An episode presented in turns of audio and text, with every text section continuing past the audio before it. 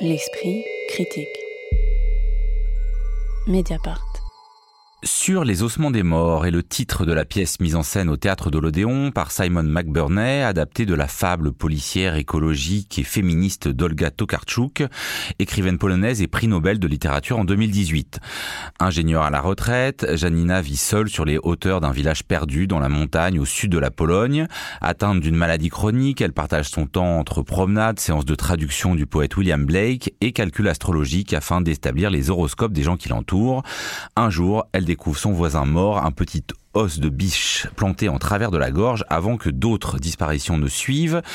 Euh, que diriez-vous, Anna Luin, de cette adaptation assez particulière d'un roman, puisque euh, c'est quasiment une, forme de monologue avec euh, bah, derrière des acteurs qui non pas illustrent, mais en tout cas ne dialoguent que très peu avec euh, la narratrice. Bah oui, en fait, on est dans une adresse qui est assez proche du stand-up, avec euh, effectivement ces apparitions, c'est un peu des figurants, des hommes et des femmes à tout faire, là, qui vont euh, incarner bah, les situations qui sont décrites par cette narratrice, donc qui est la narratrice du roman d'Olga Tokarczuk également, à la première personne. voilà, après, pour moi, ça oriente d'emblée le sens de lecture dans un sens, en fait, on, voit le comique de cette euh, personnalité plus que euh, ses aspérités, en fait, hein, parce qu'elle a des facettes multiples?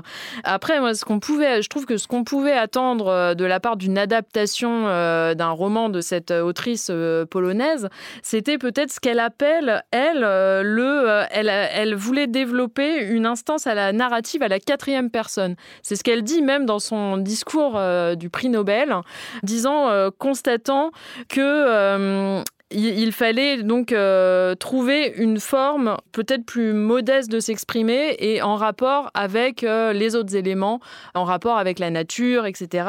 Donc c'est vraiment, euh, elle a voulu faire porter son regard, son, souci pour l'écologie à travers la recherche d'une forme de, de, littérature particulière.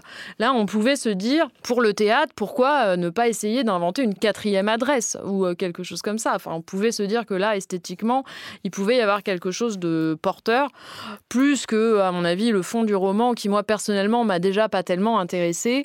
Mais là, en tout cas, dans la recherche d'adresse, il y avait quelque chose. Et en fait, on tombe dans une adresse qui est très codifiée, qui est celle, effectivement, comme je le disais, euh, du stand-up, qui m'a pas tellement intéressé et qui donne à voir euh, ce personnage d'une façon assez uniforme, en fait.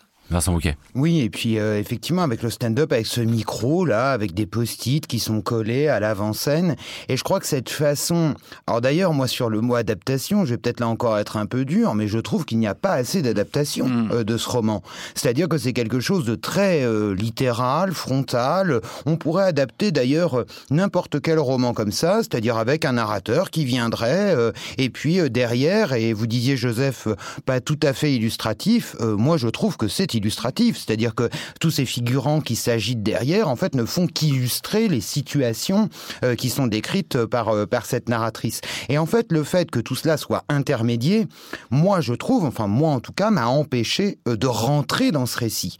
c'est-à-dire que moi, j'ai été, par ce polar, par, au fur et à mesure, donc effectivement, il y a, ça commence par donc le voisin qui, on retrouve un os de biche, et puis après, il y a le commandant, euh, qu'on retrouve aussi mort, et puis ensuite il y a Boyau, et ainsi de suite comme ça. Donc cela crée une sorte de c'est les noms de tous euh, ces personnages qui s'avèrent être en fait tous des chasseurs. Qui voilà, qui euh, s'avèrent être tous des chasseurs, et c'est là qu'il y a une dimension écologique en fait, sur laquelle d'ailleurs insiste beaucoup Simon McBurney. Il a l'impression véritablement de faire un spectacle un peu manifeste, écolo, etc. Et en scène, franchement, on est surtout rattrapé par le côté un peu polar policier, et en plus dont où on a, on va dire, une plus grande difficulté à rentrer.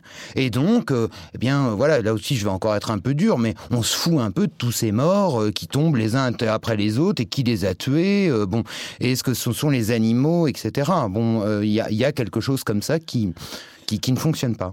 Euh, Jean-Pierre Thibaudat, notamment, oui, parce qu'il y a donc cette hypothèse d'une vengeance euh, des animaux. Moi, c'est vrai aussi que, euh, bon, bah, d'ailleurs, dans l'entretien qui accompagne de Simon McBurney, il parle de transmettre des messages écologiques. Et là, on se dit un peu que des fois, bah, malheureusement, hein, c'est ça qu'il a voulu faire et on en évite peu. Hein. Il y a le, le 4x4, la chasse, le véganisme, il y a un peu tout ça. Mais est-ce qu'au moins, quand même, dans la première partie, parce que le spectacle est en deux parties, c'est euh, manière de mettre en scène l'effacement un peu des frontières entre les humains et euh, les non-humains avec euh, des voilà des acteurs qui peuvent jouer des rôles d'animaux. Là pour le coup ne réussit pas à cristalliser un peu le propos au lieu du en place du message écologique je trouve pas, parce que je pense qu'il reste dans l'entre-deux, justement, s'il ne pousse pas ce, côté-là. Ça aurait été très intéressant qu'il fasse un, spectacle vraiment fantastique, où, les animaux soient, euh, prennent le pouvoir d'une certaine façon. Euh, bon, et tout ça reste, où, elle devient comme une sorte de reine, des, une Amazone,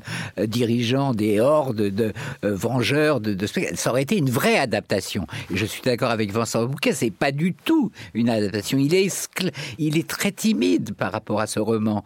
Et la narratrice, c'est elle qui parle dans le livre et c'est elle qui parle sur scène. Et c'est euh, alors quand on est là, on se dit, si on a lu le roman, c'est épouvantable parce que on est frustré. Il y a, où est le théâtre et tout, tout ça effectivement de autour, c'est quand même du petit décor. C'est c'est pas grand chose. C'est pas c'est pas central. Donc il ne il ne fait pas ce renversement qui, aurait été une vraie adaptation, une vraie vision du roman à sa façon. Et par exemple, il dit aussi dans le dossier de presse. Alors là, j'ai rien compris. Il dit c'est un c'est un livre hilarant. Alors, hilarant, peut-être les gaz hilarants, mais en tout cas pas drôle du tout. Alors lui, il a l'air de les rire tout le temps. Euh, on rit pas une seule fois dans un spectacle, quand même. Euh, c'est pas drôle du tout.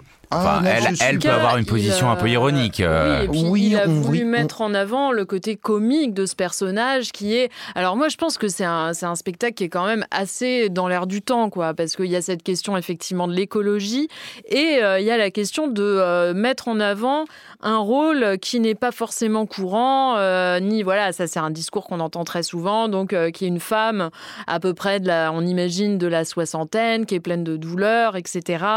Euh, et, donc là qui a un rôle, qui a un rôle central de, dans, dans cette histoire. Donc il y a le féminisme, il y a l'écologie, il y a ça. Après, moi je suis tout à fait d'accord avec Jean-Pierre quand il dit que ça, il aurait pu aller plus loin dans le quelque part dans le mystère. Mais est-ce que justement quand même alors j'essaye de, de, défendre ce qu'on peut défendre dans la mise en scène. Il y a en gros il y a trois plans hein, pour quelqu'un qui ne l'aurait pas vu. Il y a donc elle au micro, les acteurs en chair et en os derrière, bon qui sont peut-être un peu illustratifs, et puis cette espèce d'écran décomposé derrière euh, où, là des fois euh, apparaissent les animaux. Est-ce que le flash avec le son voilà. aussi donc, et, euh, et, pour vous ce ça, ça, ça, crée jamais ce trouble bah de des frontières entre humains et, et humains dont on sent qu'il veut atteindre Non parce que la parole a toujours le devant et c'est un petit peu le problème par rapport par rapport au sujet à la fois du roman et à ce que dit vouloir en faire Simon Mike Burney.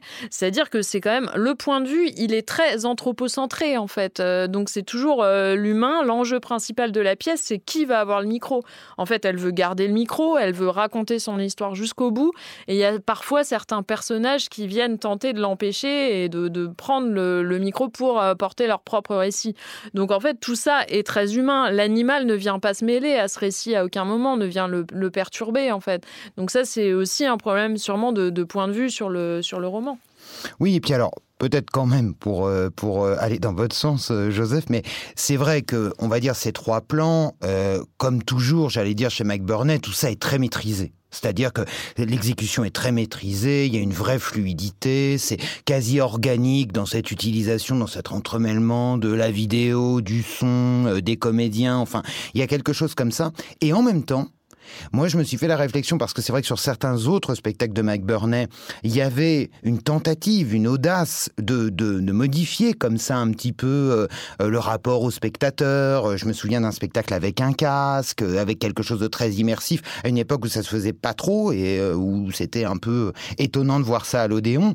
Et là, en fait, tout ça paraît un petit peu presque convenu, un peu sage, un peu déjà vu, en fait. Ces flashs, on les a déjà vus. Cette musique qui arrive arrive très fortement. Bon, c'est déjà quelque chose qu'on a déjà vu. et donc, alors, j'aime pas trop dire, c'est toujours ce qu'on a déjà vu parce que ça fait un petit peu. bon, je suis revenu de tout. vieux jeune combattant. Vieux jeune, voilà, vieux jeune combattant. Mais en tout cas, il y a comme ça une sorte de.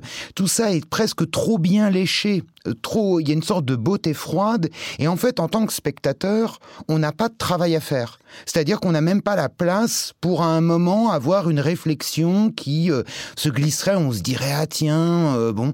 Et, en fait, on n'a pas la place. Tout ça est trop trop opaque. Ça, forme un bloc et en fait, ça empêche. Enfin, moi, ça m'a empêché en tout cas de, pénétrer dans ce spectacle et de de me dire ah oui euh, bon. Et en plus, alors il y a un problème, c'est que McBurney et, et là je rejoins Jean-Pierre quand il disait si on a lu le livre, parce que si on a lu le livre, on connaît la fin. On ne dira rien de la fin. Mais alors là, si on sait la fin, on sait que tout ça, c'est un peu bon. Euh, je n'en dirai pas plus parce que sinon je vais me faire taper sur les doigts. Mais euh, et, là, pareil, cette fin, elle est aussi problématique, moi je trouve, parce que elle condamne un peu la fable écologique finalement euh, et elle jette un la voile. Problématise, oui. Hmm. Alors ça, je sais pas. Ça, c'est la fin du roman. Hein. Il a repris exactement la même. Oui, mais là, là, c'est vraiment le roman auquel, parce que là, là, bon. Oui, mais ça se voit aussi avec deux parties qui sont quand même assez scindées, même visuellement qui sont pas tout à fait les mêmes. Elles sont pareilles. Hein. Euh, enfin, on a l'espoir au début de la deuxième, effectivement, qu'il va y avoir une rupture et une tentative d'aller vers autre chose, mais ça ne dure pas, finalement. Euh, et puis je trouve qu'il y a un problème dramaturgique dans ce spectacle, c'est que euh, à partir du moment où on adapte un roman, il faut avoir des partis pris. Et par exemple, ça aurait été très intéressant que tous les personnages qui rôdent autour d'elle, il y a des personnages très intéressants quand même sur l'entomologiste, etc. Ils sont effacés dans le parce que elle elle est elle est, elle est au centre, c'est le récit qui prime et donc ça devient comme des ombres, alors que ça aurait pu être des vrais personnages. Une adaptation aurait pu produire quelque chose de, de cet ordre. Et là, ça aurait été beaucoup plus intéressant. Mais il ne le fait pas. Donc on reste dans une sorte de, de récit atone, finalement. L'actrice n'est pas du tout en cause. Elle est parfaite, l'actrice, même si c'est pas celle qui doit jouer normalement le rôle, mais une autre. Elle est parfaite, elle, elle le fait très très très bien. Mais au total, c'est cette dramaturgie qui ne fonctionne pas sur Les ossements des morts, mise en scène par Simon McBurney. C'est au théâtre de l'Odéon jusqu'au 18 juin prochain. Merci beaucoup à tous les trois. L'Esprit Critique est un podcast proposé par Joseph Confavreux pour Mediapart, enregistré dans les studios de Gong par Karen Beun et réalisé par Samuel Hirsch.